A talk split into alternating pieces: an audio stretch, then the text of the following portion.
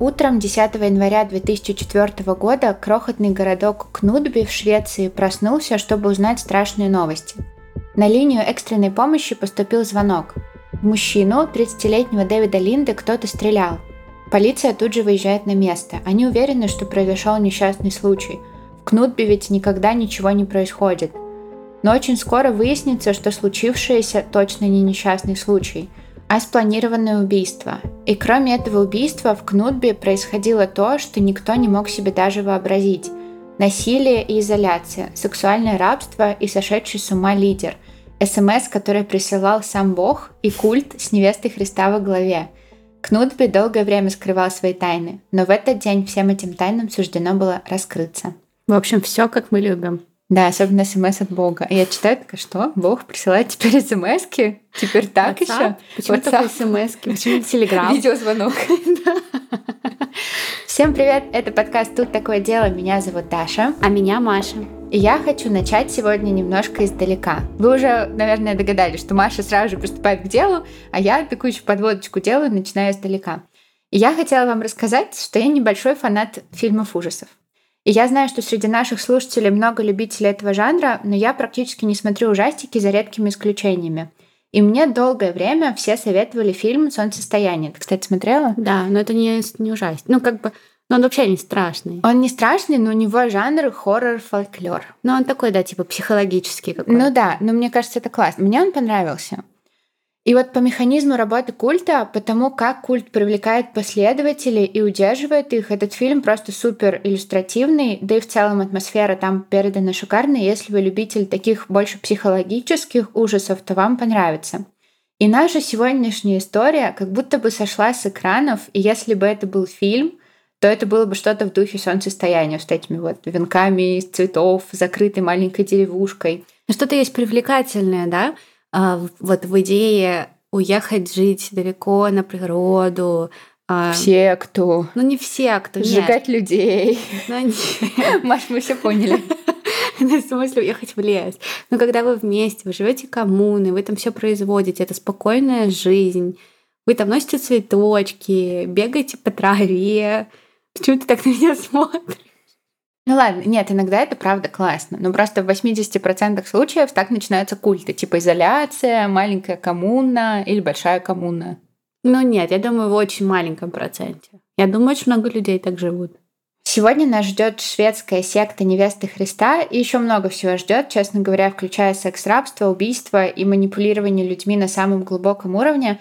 Но сначала мы благодарим за поддержку партнера этого выпуска, образовательную платформу Нитология. В нетологию можно приходить с самой разной целью – поменять профессию, получить повышение на работе или уйти на фриланс. На платформе есть курсы по разным направлениям на любой вкус. Удобно, что большинство программ идут в онлайне. Записывайтесь, смотрите вебинары, делайте домашку и через пару месяцев понимаете, что вы уже, оказывается, очень много знаете, и это очень круто. Курсы получается совмещать с работой или учебой. Правда, получается, мы пробовали. Так можно без потери стресса освоить новое для себя направление, только осторожнее не выгорайте. Нам тут очень помогало планирование. На платформе есть календарь, куда можно вносить время занятий и планировать, что еще нужно успеть сделать по курсу. Поэтому очень рекомендуем поглядеть, какие у нетологии есть направления и, может быть, выбрать подходящее для себя. И мы переходим к нашей истории, но сначала по традиции мы напоминаем вам, что наш подкаст – выпускается исключительно в развлекательных целях и предназначен только для лиц старше 18 лет. Мы также не рекомендуем слушать наш подкаст людям с повышенной чувствительностью, так как мы с Машей обсуждаем все детали преступлений, ничего не скрываем. А еще мы за взаимное уважение, активное согласие, не насилие и соблюдение законодательства. Мы не поддерживаем распространение насилия, не одобряем преступников и их преступления, даже если иногда мы про них говорим в шутливой форме. И надеемся, что и вы тоже. И мы с вами немного возвращаемся в наш скандинавский месяц и переносимся в Швецию, в крошечную деревушку Кнутбе. И когда я говорю крошечная, я не преувеличиваю. В 2010 году население Кнутби составило всего 564 человека.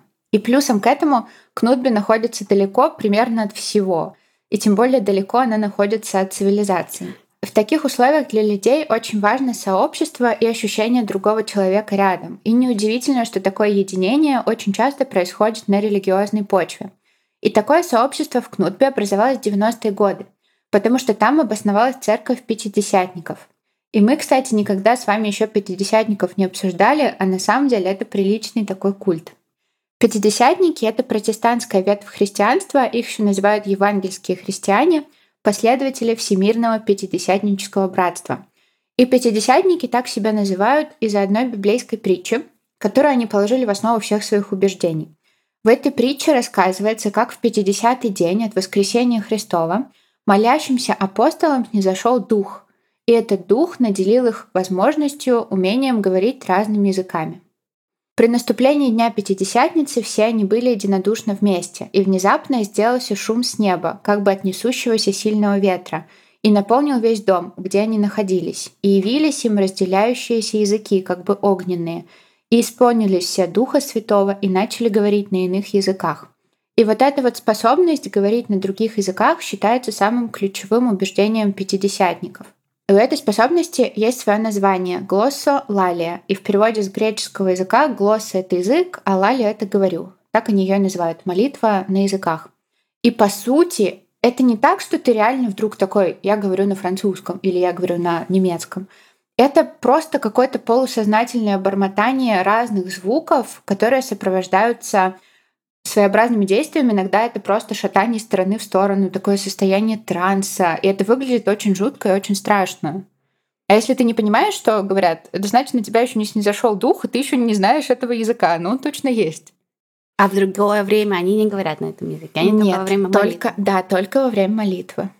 И вот так проявляется на тебя сошествие Святого Духа. Это я так один раз ходила на медитацию в Москве в храм. Я читала одну девочку в социальных сетях, и она медитировала. А я очень хотела начать медитировать из-за того, что у меня ADHD, из-за того, что у меня много мыслей, и мне было очень сложно начать. И я вот хотела пойти куда-то и заняться этим вот, ну, вместе с кем-нибудь, с группой, в комнате. И потом я узнала, что она ходит в один храм. Я не буду говорить, какой. Ты меня туда звала, да, вместе сходить? Нет. А. Я пришла туда, э, и там, в общем, по некоторым дням делают лекцию сначала. Я пришла туда, ну, лекция, ладно, бла-бла-бла, и потом вообще была медитация, где все сидели и медитировали примерно час. Это было супер прикольно, потому что ну, там просто читают какие-то мантры, и ты медитируешь, все спокойно, и потом на какой-то... Ну, я не знала, что будет происходить, и потом в один момент пришло очень много людей, кто ходит туда постоянно, в один момент они все начали петь одну мантру сразу же, вот я не ожидала максимально, вот представляешь, типа ты в таком вот трансе, ты сидишь, медитируешь, и тут резко просто со всех сторон. Я не знала, я просто, я не знала, мне смеяться, плакать, я испугалась, мне было не... И я сидела там, и у меня впервые было вот это ощущение, что окей, это какая-то, это, ну, с какой-то, в какой-то части это религиозная. Mm-hmm. Я не осуждаю людей, нет, ни раз. Ни за Просто что. не ожидала. Я просто не ожидала, и для меня это было жутко. Я думаю, если бы я сидела... Ну, потому что я была в медитации вообще. Ну, да. Я думаю, если бы я сидела в такой церкви, и кто-то начал что-то бормотать, а я такая там в своих мыслях, я бы тоже испугалась. Ну да, но это обычно пастор только делает. То есть А. на пастора это все. Ну нет, если ты прям давно в этом во всем, то на тебя тоже может не зайти дух, и ты тогда тоже будешь бормотать что-то. Но обычно это только пастор, и он так проповедует. То есть, если ты ничего не понимаешь, ну не страшно. А, ну типа он просто создает звуки, Да, и шатается так а странно. ты просто сидишь, ничего не понимаешь, но делаешь вид, что ты понимаешь. Да, но ты можешь к нему присоединиться. Ну, в общем, да, такие странно. пятиде- Они еще очень любят обниматься, пятидесятники. Ну, это можно понять. Их еще и мало там, им очень одиноко. Хочешь к ним? Да. Них там такое происходило. Хочешь Если к ним? обнимается, то да. И вот такая вот община пятидесятников поселилась в крошечной деревушке Кнутби. Из 500 жителей Кнутби около 100 человек были пятидесятниками. Но все было спокойно, община никого не трогала и даже жила отдельно, на холме, который они так и называли холм с большой буквы. Напоминает э, гору Кармел, Кармель. Да, я тоже об этом подумала. Но на самом деле больше похоже на Джонстаун, наверное. Но потом наступил 2004 год. 10 января в 4.40 утра в службу 112 поступил звонок. Звонил мужчина по имени Дэниел Линде, и он кричал, что в него стреляли. Он рассказал, что услышал какой-то шум, и следующее, что он помнит, как какой-то мужчина в лыжной маске стреляет в него, и больше он ничего не знает, пожалуйста, пришлите кого-нибудь на помощь. Полиция и скорая приехали в Кнутби. Дэниел был жив, и его тут же повезли в больницу, чтобы оказать помощь. Вместе с Дэниелом, который был дома один, поехал его сосед по имени Хельги Фосман. Дэниел был ранен в грудь и лицо, и пуля, она попала ему прямо в челюсть и раздробила ее. И это вообще чудо, что Дэниел выжил. И чудо, что он оставался в сознании, чтобы позвать на помощь. Такого в Кнутбе никогда не случалось, и это было потрясением для всей общины. Мужчина, который это сделал, стрелок, полиция почти уверена, что он из Кнутбе, ну или, по крайней мере, откуда-то неподалеку. И нужно было действовать по горячим следам и очень быстро. И они решили пустить собак. Может быть, собаки смогут взять след. Собаки привели полицию к следам шин на снегу, и рядом с этими следами были отпечатки обуви. Скорее всего, это отпечатки обуви стрелка. Но вот, что полиция заметила сразу, так это то, что отпечатки обуви явно не были мужскими. Они были маленькими и узкими, и больше походили на женские или вообще на следы ребенка.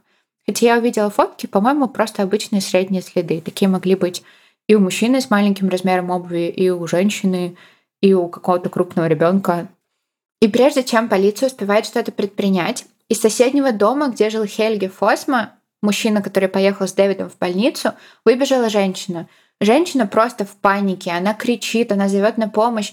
Она говорила, что в доме везде кровь, и Александра ей не отвечает. Кто такая Александра? Александра, о которой говорила эта женщина, это Александра Фосма, 23-летняя жена Хельги Фосма. А Хельги это в которого стреляли? Нет, Хельги это мужчина... Я уже запуталась в именах, их очень Хельги много. это мужчина, который поехал с Дэвидом, А. которого стреляли в больницу. Хельги это сосед. Вот есть дом Дэвида Линда, есть дом Фосма. Я поняла. То есть, может быть, это сосед стрелял в свою жену, а потом в соседа. И да, такой, и потом поехал в да, больницу. Да, все, убедиться, конечно, что он мертв. быть.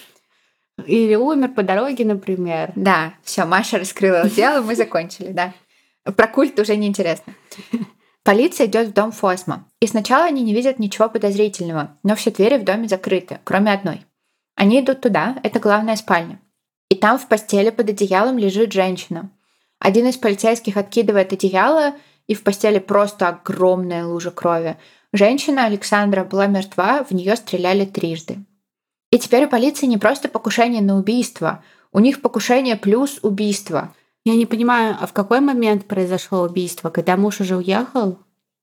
Да, это все произошло. Сначала умерла Александра, потом стреляли в Дэниела. А муж где был, когда Александра умерла? Это мы узнаем чуть-чуть попозже. Ладно.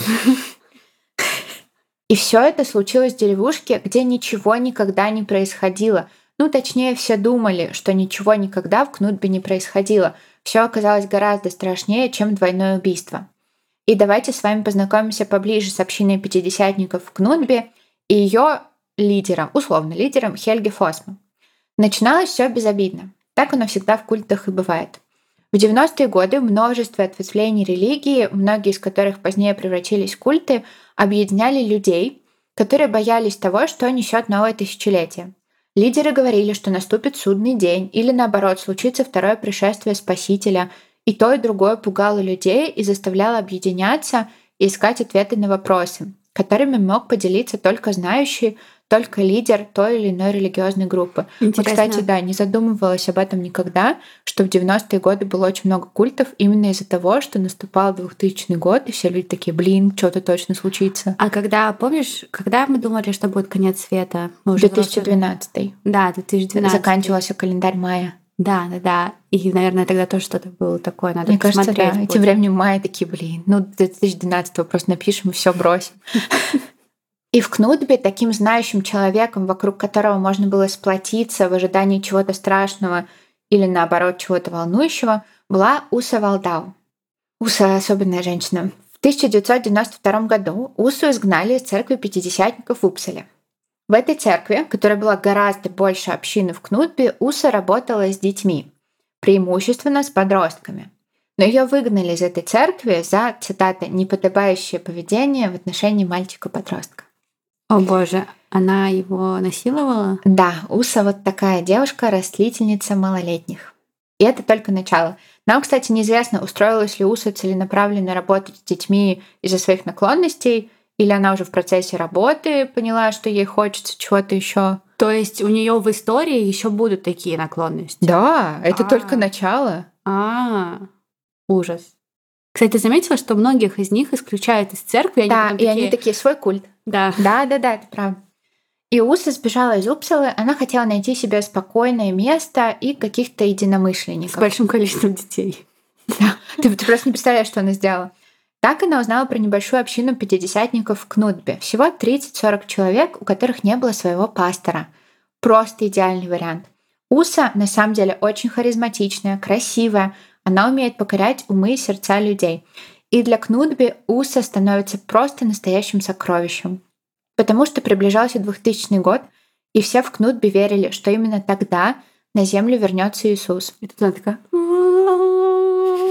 я невеста. Ну зачем ты это? А, культ называется невеста Я проспойлерила? Да. Я просто представляю, как она там под рождение Христа реально приезжает вот так к Нутби. У меня в Такая свадебной в белом. Фате, да, да, да. И а, сообщество это сидит, собралось кучу, потому что там рождение Христа, праздник, они ждут его возвращения, и реально выплывает такая красивая уса. И они такие, о, мы будем поклоняться тебе. Это как э, в церкви, э, в церкви в культе семья. Э, ага. Она же выплывала в дыму искусственном, так и уса. Да, ну нет, здесь пока что она ничего такого не говорила. Она просто туда приехала, но она поняла, что что-то маловато людей. И она использовала вот эту вот возможность и свои способности и ездила по всей Швеции, рассказывая, как и когда к ним вернется их спаситель и что нужно для этого сделать. И она смогла привлечь в общину в Кнутбе еще около 60 человек. Всего в общине пятидесятников теперь примерно 100 последователей. Это они переехали в Кнутбе, получается? Да, за ней. Для культа это довольно маленькое число, но все эти люди были очень верны Усе и были готовы на все ради нее. Почему? Потому что Уса в то время начала говорить, что она невеста Христа. И вообще невеста Христа — это термин, который обозначает женщин, принявших обет безбрачия, но в обычной жизни. То есть они не уходят в монастырь и этим отличаются от монахинь. Они просто в миру. А она же все равно, она не, не приняла обет безбрачия. Да, очень хороший вопрос. Уса такая, ну, я приняла обед безбрачия, но смотрите. Но дети это не мужчины. Не-не-не, не нет, это другая была. Но Иисус на землю еще не пришел, и вот когда он придет, этот обед вступит в силу. А сейчас пока что я его просто жду и готовлю вас. И то, что я кого-то к себе приближаю, это не значит, что я нарушаю свой обет безбрачия. Он еще не действует. А я думала, что в теории обет безбрачия это значит как раз-таки сохранение себя для Христа.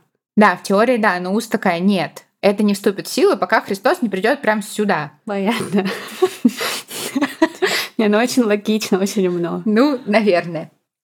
И невест Христа на самом деле может быть много. Ты себе этот путь выбираешь. Но Уса не выбирала этого пути. Она была невестой Христа по воле Божьей, и она знала, что это ее ноша. Она не может отказаться. А ее община должна была помогать ей эту ношу нести, делать ее счастливой, покупать ей красивые вещи, готовить вкусную еду, делать массаж, выполнять любые ее желания и прихоти.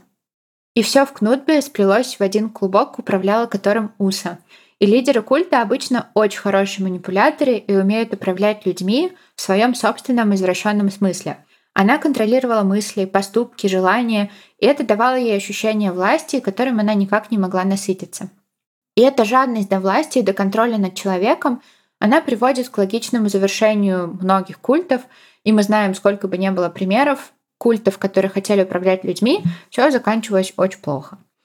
А все потому, что манипулировать людьми плохо, и мы все это знаем. Да и вообще культы это плохо, мы вон сколько историй про них сделали. А вот в управлении в целом нет ничего плохого, особенно если оно для благой цели.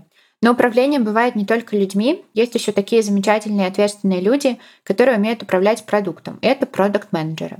Я всегда думала, что продукт это такой человек, который поддерживает все процессы в продукте, чинит все, что там рушится, и это очень важная и крутая работа. Но оказывается, продукт-менеджер может подключаться и на старте, анализирует рынок конкурентов, общается с пользователями и адаптирует продукт под их запросы и в целом делает все, чтобы продукт решал проблемы аудитории и был удобным и полезным. Профессия с учетом развития IT супер актуальная, поэтому если вы хорошо умеете разбираться в сложных вещах, видеть всю картинку целиком и много общаться, присмотритесь к курсу Product Manager в нетологии. Курс делится на две части. Базовая, совсем для новичков, она длится 9 месяцев, и там вы освоите профессию с нуля. А в части про за три месяца вы разовьете навыки за счет практики, решения кейсов, интенсива, групповой работы, общения с преподавателями и сможете претендовать на позицию уровня middle. Курс большой и серьезный, посмотрите программу, и если решитесь, для наших слушателей нетология подготовила промокод «Тут такое» со скидкой 45% на все курсы нетологии, кроме направления высшее образование. Все курсы нетологии можно взять в рассрочку на 24 месяца и подключить автоплатеж. Так можно не платить большую сумму сразу. Воспользоваться нашим промокодом можно до 31 октября 2023 года. Все подробности и ссылку на курс мы, как всегда, оставим в описании выпуска. А теперь возвращаемся к нашей истории. И в числе новоприбывших в общину были два человека, очень важных для нашей истории. Это Хельги Фосма и это Сара Свенсон. Я клянусь вам, Сара Свенсон — это самое шведское имя всех, кого я слышала. Это просто даже воплощение. Даже такое чувство, что я его где-то слышала. Да, сто процентов. У меня тоже Сара Свенсон. Но Хельги был непростым членом общины. Нет, он претендовал на что-то большее. Хельги Фосма всегда был очень религиозным. Кстати, его родители вообще не были религиозными, это очень необычно, то есть он как-то сам до этого дошел. И за ним всегда шли люди. В этом они с Усой были очень похожи. В подростковые годы Хельги основал религиозное движение под названием «Слово жизни» и выступал на его собраниях. Как пастор, как ребенок пастор. Это жутко. Ну, то есть, грубо говоря, он приехал к Усе но не с желанием просто идти за ней, он хотел стать тоже кем-то важным очень. Но он знал, что он станет кем-то важным рядом с ней. И Хельги долгое время не придерживался какой-то конкретной религии, просто верил в Бога. Но когда он встретил Елену, свою первую любовь и первую жену, именно она рассказала ему про пятидесятников. И Хельги очень заинтересовался. И он стал молодежным пастором. Это сюрприз-сюрприз, пастор, который работает с молодежью. Очень много пересечения жизни Уса. Подожди, он тоже кого-то там растлил? Нет. И в 22 года он познакомился с Усой и был, как и многие, ей очарован. В самом начале их знакомства он говорил про нее так. Уса была особенной, у Бога был на нее особый план. Тогда в Кнутбе мы верили, что произойдет нечто особенное, потому что конец близок. Это было примерно в 1998 году. Мы знали, что Уса особенная. Она рассказывала нам про свое особое призвание, про письма от пожилой леди из Упсалы о том, что у Усы есть предназначение, и она часть великого плана. Леди, тут смешно, леди говорила, что Усу будут слушать все, и у нее будет частный реактивный самолет. И в 1999 году нам открылось, что Уса была невестой Христа. Ее имя как невесты было Тирса. Елене, моей жене, приснился сон, и он только стал подтверждением, что Уса — настоящая невеста Христа — мы должны были относиться к ней как к королеве. Уса должна быть довольна. И Усе очень нравилось, как к ней относился Хельге, и она предложила ему занять должность ее правой руки. И, конечно же, он согласился. Хельге перевез в Кнутби свою жену и детей, а у Усы к тому моменту был муж по имени Патрик. Патрик был на 10 лет младше Усы. Ого, а сколько Усе было лет? А, к тому моменту где-то 32-34, вот а, где-то так. То есть он был совершеннолетний. Э, на тот момент да, но они начали встречаться, когда Патрику было лет 14, наверное, и Уса прям поселилась в дом, где жил он и его родители. Его родители Чего? такие, окей. Что? Они тоже, они тоже были пятидесятниками, а у пятидесятников по какой-то причине нормально, когда у тебя в доме живет кто-то еще. Ну, типа, вы все равно община. Какая ну, в смысле, разница? она не просто жила у них дома, она спала с их несовершеннолетним сыном, она его совратила, Невеста она носила... Христа. Уса должна быть довольна. Она тогда еще не была невестой Христа. Ну, все равно. Даже тогда должна была быть довольна. Я думаю, она была довольна. Мне тоже так кажется. И, кстати, с Хельги Фосма Уса тоже спала. Практически с самого его момента переезда в Кнутбе, но это не было изменой. Это было дело рук Бога. А жена Хельги относилась к этому нормально? Да. А, они ей сказали. Да, но э, изначально да, она такая, ну ладно, раз Бог решил так, я подчинюсь. Они там все очень религиозные. Ну, просто какие-то вещи должны выходить за рамки религиозности. Да, это правда. Но пока что, ну, просто слушай. Иуса говорила всем своим прихожанам и последователям, что это нормально, и нормально жить вместе без брака, нормально девушке жить в доме, где уже живет другая семья, а еще нормально пить, потому что вообще-то сам Иисус превратил воду в вино, значит, все окей, и он вино любит. Они всегда так делают, потому что они сами хотят это делать. Это, кстати, интересно, что практически у всех культов они берут какие-то существующие религиозные установки и такие, все, на этом мы сделаем какую-то общину. А потом все эти установки меняют просто под себя. Ну да, потому что они понимают, как им комфортно. Да, но они просто объединяют людей на одной основе, а потом превращают ее во что-то удобное и классное для себя. Это интересно. Да, но они при этом они же это делают настолько медленно, да. постепенно, что человек он как бы и не замечает. Да, это называется миграция нормы или размывание нормы. Да, и к тому же, мне кажется, многим комфортно, если тебе говорят, ну, если ты хочешь выпить, выпей. Конечно, и ты думаешь, фу, остальные пятидесятники отстой, а мы классные пятидесятники, у нас классная община. Пьем. Кстати, за это их исключили из ежегодника праздника всех пятидесятников, и они очень расстроились, но в этом есть и более глубокая причина. Их перестали финансировать, и они перестали общаться с другими пятидесятниками, то есть еще больше изоляция. Вот как раз из-за алкоголя, из-за того, что можно жить в домах других людей. Для меня вообще шок, что у них есть ежегодник 50 какая-то франшиза. Что за финансирование? Нет, в смысле, ежегодник — это как книжечка, где они рассказывают, типа, вот, мы сделали то-то. Я К понимаю. нам присоединилось такое-то количество человек. А Жесть. А финансирование, ну да, как у любой околорелигиозной организации. Ужас. Если нас слушают пятидесятники, извините, пожалуйста, что я назвала вас около религиозной организацией. А, мне кажется, пятидесятники запрещены в России.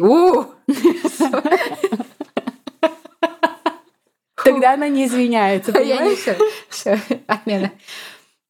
Но Уса говорила, что ненормально быть старым, потому что любила молоденьких. Стареют. Нет, она говорила, что старость равно болезнь, а болезнь — это показатель твоей греховности.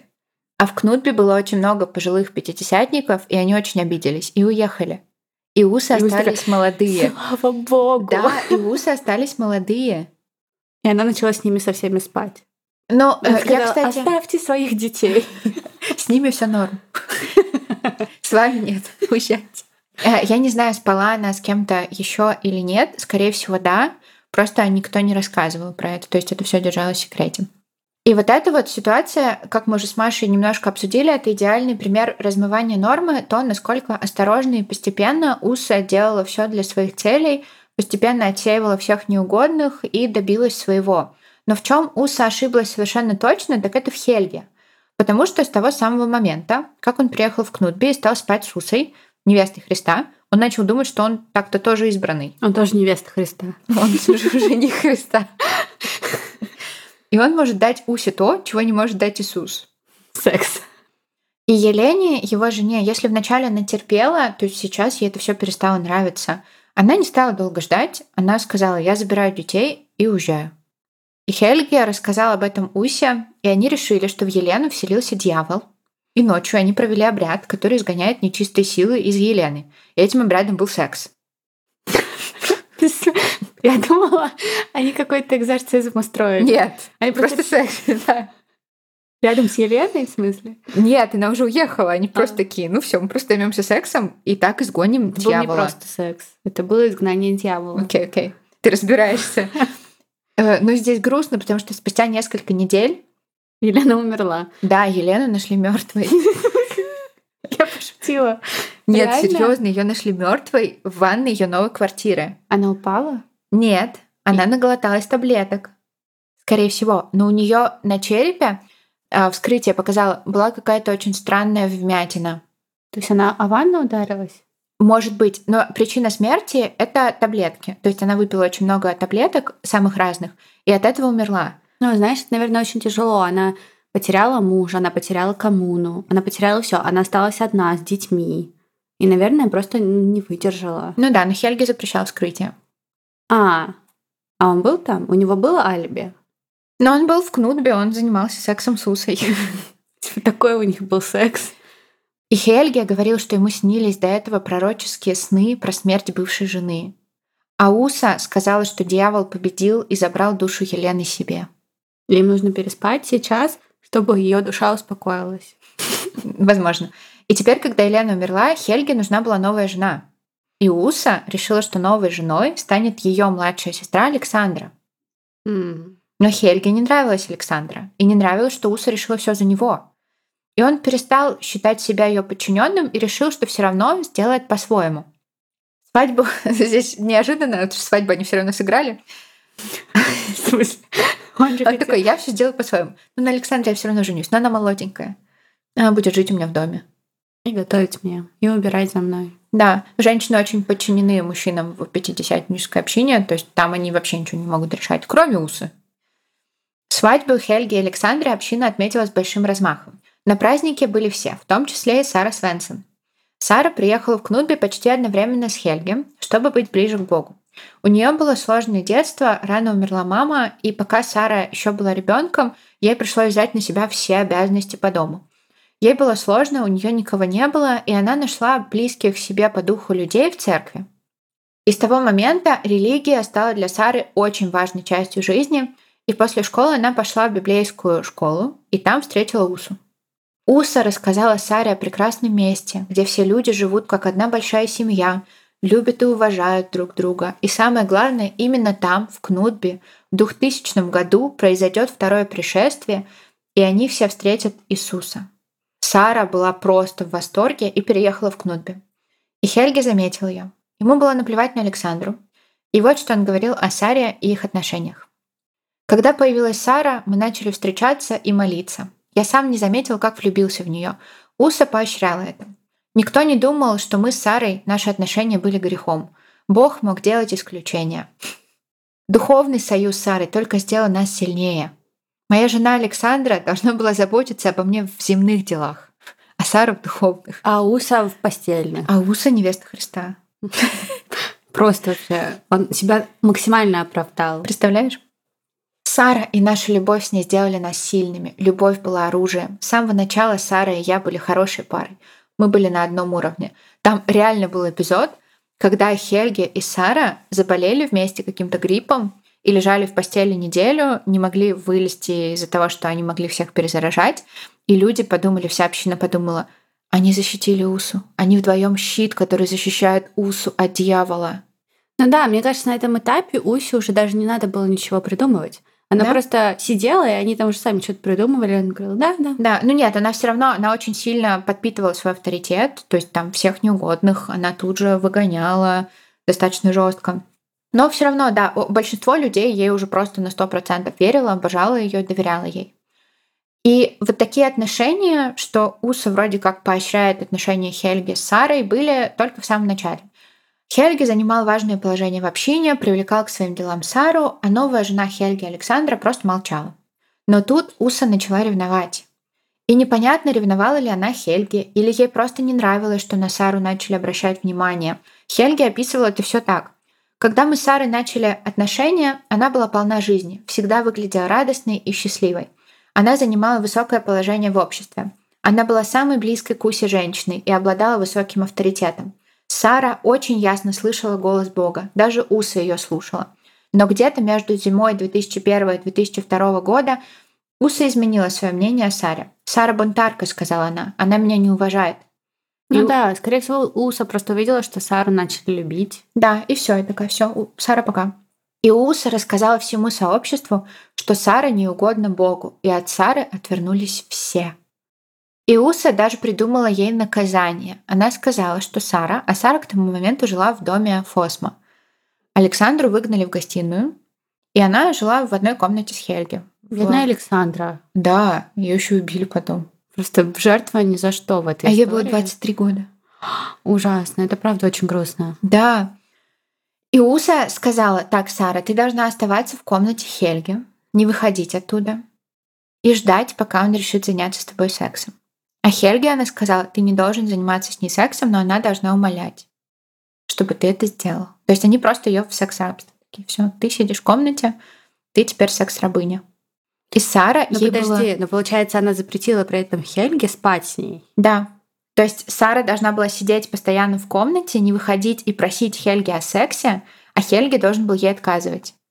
Ну, и как это исправить то, что она не любит и не верит в Усу? Интересно. Никак, это просто было наказанием. Ну, понятно, это было унижение. Ну да, да, да, конечно. Но Сара она настолько сильно хотела Божьей милости, ей казалось, что Уса действительно невеста Христа, и она ей очень сильно верила. Сара так сделала. Просто ужасно. Да, представляешь, просто, просто ужас. И Хельге, он тоже использовал эту возможность, чтобы привязать Сару к себе Ну, то есть он тоже не очень хороший человек. Нет, конечно. Он Сюзет еще не поняла, потому как он это все тут. Не, ну я думала, он, он хотя бы к Саре будет хорошо. Он так Нет, про он говорит. ужасно к ней относился. Ужасно. Он это говорит еще и для того, чтобы себя обелить и показать, что это все Уса. Что это не он, что это все Уса. А так вот он думает, Руса молодец, хорошая идея, да? В ноябре 2003 года отношения между Сарой и Александрой накалились. Александре очень не нравилось, что любовница мужа живет не просто в ее доме, спит в ее постели, но еще и требует к себе такого отношения, словно она жена Хельги. Сара к тому моменту на минуточку вышла замуж за другого мужчину из общины, но все равно жила в доме Хельги Фосмо. Что там у них происходит, сложно представить. И Сара, которая чувствует себя отверженной, которая ненавидит Уса, которая манипулирует Хельге, она уже на грани. Они с Александрой вечером очень сильно поругались. Александра сказала, что Сара никто, и она сделает все, чтобы Хельги ее выгнал. И Сара ночью набросилась на Александру с молотком, пока та спала. Ничего себе. Да, нашла ли она молоток где-то под рукой или какое-то время готовилась к нападению, неизвестно. Александра была сильно ранена в голову, но выжила. Но у Сары была еще одна причина так сделать, кроме слов Александры. Потому что за день до всего случившегося Сара дремала на диване и проснулась от звука сообщения. Ей на телефон пришло СМС от неизвестного номера, в котором говорилось «Время пришло». И Сара поняла, что это знак. Знак, что Александра должна умереть. И Сара знала, кто присылал ей эти сообщения. Это был Бог. А кто на самом деле это был? Знаешь. И это сообщение было одним из множества, которое Сара получала на свой телефон прямиком от Бога уже несколько месяцев. Ты знаешь, это так странно, потому что там ведь никто не написал ей «Время пришло убить Александру». В ней это сидело, она сама это хотела, видимо, сделать, нет? Нет, ей прямо написали, кого нужно убить. Время пришло, это просто было знаком, что делай это сейчас. Она не сама пришла к тому, кого нужно убить. Это Уса, Это она управляла ими всеми. И после случившегося, после атаки на Александру, Сару выгоняют из общины, потому что так приказала Уса. Но Хельге, Хельге продолжал общаться с ней. И Сара, она уже очень давно рассказала ему о сообщениях. И что сказал Хельге? Он сказал, да, да, это Бог, должно быть, тебе правда пишет Бог. Но смотри, тебе придется уехать из общины сейчас, и связь с Богом потеряется. Оставь мне телефон, я буду передавать тебе сообщения от Бога. Какой он мерзкий, он захотел на себя это перетянуть. А это и был он. Он все это время писал ей сообщения. Какой ужас. Представляешь? Зачем? Я тебе сейчас расскажу. От Александры он очень хотел избавиться. И телефон остался у Хельги, а Сара уехала из Кнутби. Хельги передавал ей все сообщения, и так продолжалось до января 2004 года. И когда Бог спросил у Сары, на что она готова ради него, Сара ответила на все. И тогда Бог, как передал ей Хельги, попросил ее убить. Александру, жену Хельги, и Дэниела Линда. А Дэниел это за что? Причем здесь Дэниел, да. Потому что у Дэниела была жена. Самая красивая, это не мои слова, если что, девушка в Кнутбе по имени Аннет. И Аннет в последнее время очень много времени проводила с Хельги. Ну, вы понимаете. Хенге омерзительный. Уса. Манипулятор. Уса еще хуже. Да, но просто из-за того, что ты так много говоришь про то, как он обращается с женщинами, мне кажется, он вообще был хуже всех их там. Да, но мне кажется, они с Усой друг друга точно стоили, они отвратительные люди. Но как же удобно все складывается для Хельги, потому что это же все решение Бога, и, видимо, его пути вот настолько неисповедимы, что сразу же два человека, которые так неугодные и которые так сильно мешали Хельге делать то, что он хотел, должны умереть. Это, кстати, очень сильно накладывалось на то, что транслировала Уса в то время, потому что, ну, не пришел почему-то Иисус в 2000 году. И Уса говорила, вы не готовы, вы не показали ему, на что вы готовы ради него. Кто-то Мгм. должен умереть. И у всех вот это вот осталось на подкорке, что ну кто-то должен умереть. И Сара согласилась. Ночью 9 января 2004 года она приехала в Кнут без пистолета. Пистолет достать было не так легко, нужна была какая-то лицензия. Но Сара решила сделать все по-своему, и получилось, кстати, неожиданно эффективно. Сара просто приехала в Стокгольм, ходила по улице и спрашивала у прохожих, не продают ли они оружие. Ее два раза обманули, а на третий раз она купила оружие, она купила пистолет. А кто ей деньги дал? У нее были свои деньги. А. И это сработало. С этим пистолетом она приехала в дом Хельги и Александры. Хельге, ну точнее Бог, написал ей, что двери будут открыты. Как удобно. Как все Бог подстроил. Просто, ну, пути неисповедимы вообще. Я просто представляю, как охренела полиция, когда они расследовали Представляешь? А есть, короче, документалка Pray, Obey, Kill. И они там вот это все рассказывают, как они расследовали все, как они на это все вышли. Просто там шок. Документалка, кстати, очень классная, советую ее посмотреть. Там прямо все вот это вот показывается так постепенно. И там есть Хельги, он снимался, он давал там интервью. Поэтому посмотрите. Ну, это просто шок.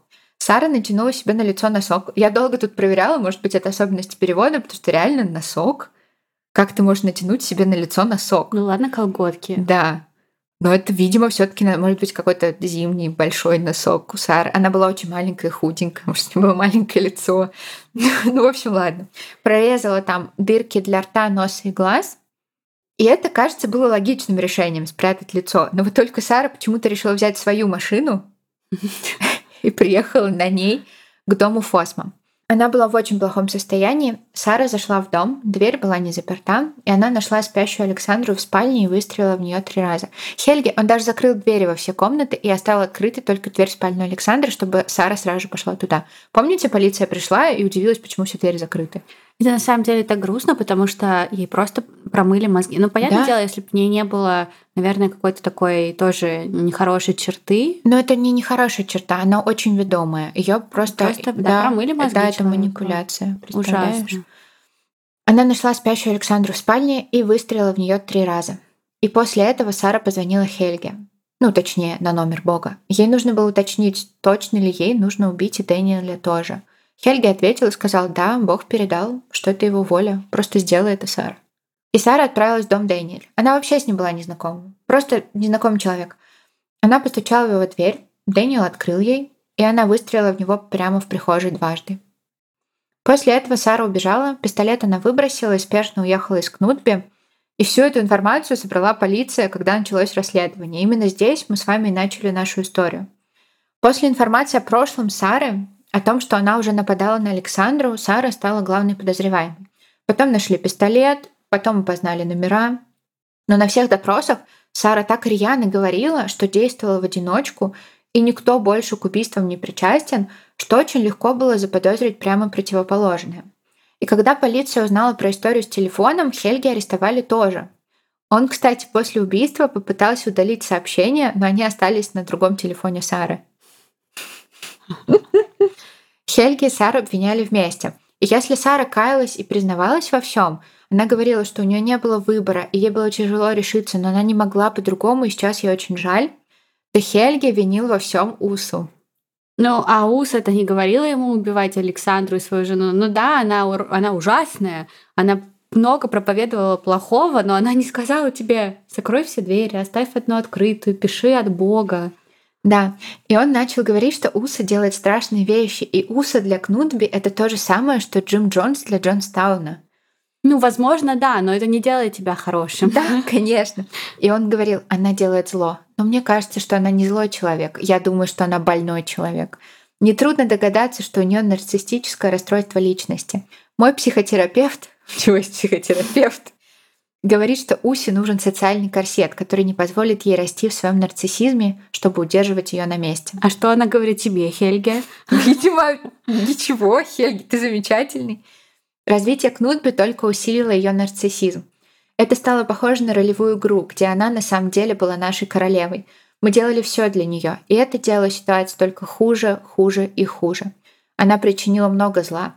Но я хочу думать, что она была искренней во многих вещах, я думаю, что каким-то образом она действительно верила, что она такая особенная. Я не думаю, что у нее был план. Вот как я буду манипулировать многими людьми, чтобы быть их королевой. Поэтому она в некотором смысле тоже была жертвой. А про свою вину он говорил так. Это было позднее. На суде он все отрицал. А в 2006 году он давал интервью и сказал вот это. «Меня нельзя назвать невиновным. Меня должны осудить за участие в том, что произошло в 2004 году. Но я не виновен в сговоре с целью убийства. Я не хотела, чтобы Сара кого-то убивала, и я не просила ее об этом. Я просто транслировала слова Бога? Да. Mm-hmm. Но в каком-то смысле я рад, что оказался здесь, потому что это спасло моих детей от Кнутби. Им лучше вырасти и иметь возможность быть свободными личностями, свободными думать, что хотят, верить во что хотят и чувствовать, что они хотят, быть свободными, потому что в Кнутбе никто не свободен. Он такой мерзкий, mm-hmm. он просто пытается сделать из себя кого-то хорошего. Конечно, да. А по факту он просто ужасен. Он просто такой манипулятор. И он усы, видимо, тоже в какой-то момент манипулировал так неплохо. Ну да, потому что он с ней спал. А она такая, типа, «А, Хельге, любовь моя. И сейчас Хельге кажется убежденным, что Кнутби — это манипулятивный культ, и Уса промывает мозги членам конгрегации, лишая их свободы воли. Уса до сих пор там? Да. Я тебе сейчас расскажу. Но он говорит так. Сегодня я вижу ее Усу совсем другими глазами. Сегодня, если я увижу ее по телевизору, у меня мурашки по коже, потому что я думаю, что то, как она смотрит на людей, очень пугает. Сегодня я слушаю ее и думаю, что она фальшивая. Поэтому я не могу понять, как я мог так сильно любить эту женщину. Потому что я действительно ее любил. Я любил ее, я восхищался ею, я обожал ее. Я не знаю почему. Как я уже сказал, у нее есть способ очень легко прочитать вас. И вам хочется говорить с ней о чем угодно. Ты рассказываешь ей свои самые сокровенные секреты.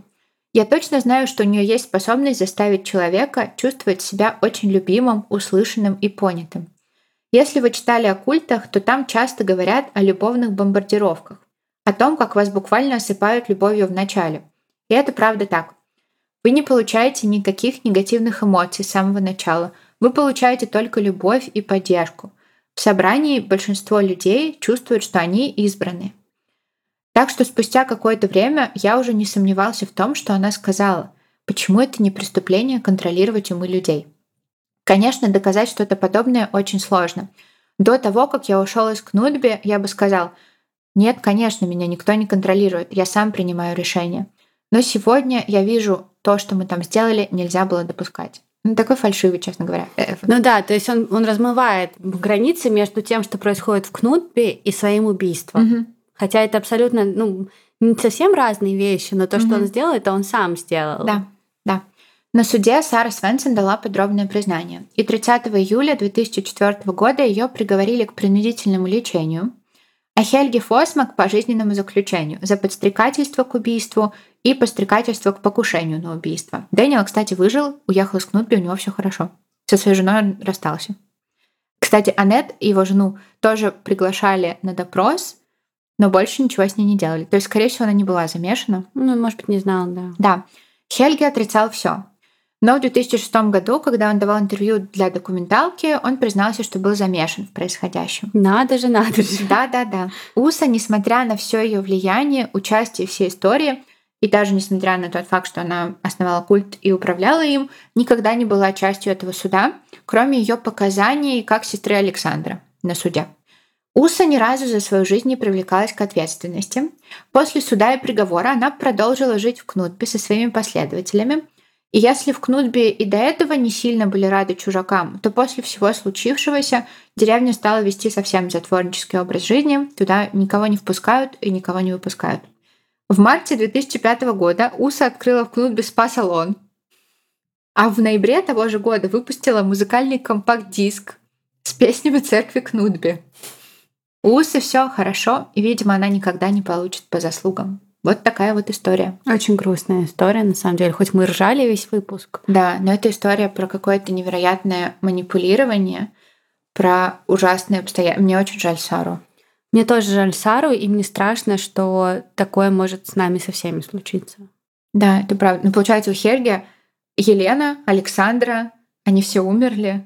Mm-hmm. Кстати, по поводу расследования смерти Елены, там ничего не было выяснено, дело просто закрыли, и Хельги не привлекался к ответственности. А что он за сердцеед? Он какой-то очень красивый был, Он очень харизматичный, mm-hmm. он очень... Ты просто интервью с ним смотришь, и тебе кажется, что он друг твой какой-то. Mm-hmm. Там прямо в интервью, в документалке, он обсуждает с интервьюером все случившееся, и в какой-то момент шутит там, Дэвид, пригласишь меня к себе на ужин? И Дэвид такой, ха-ха-ха, конечно, Хельги.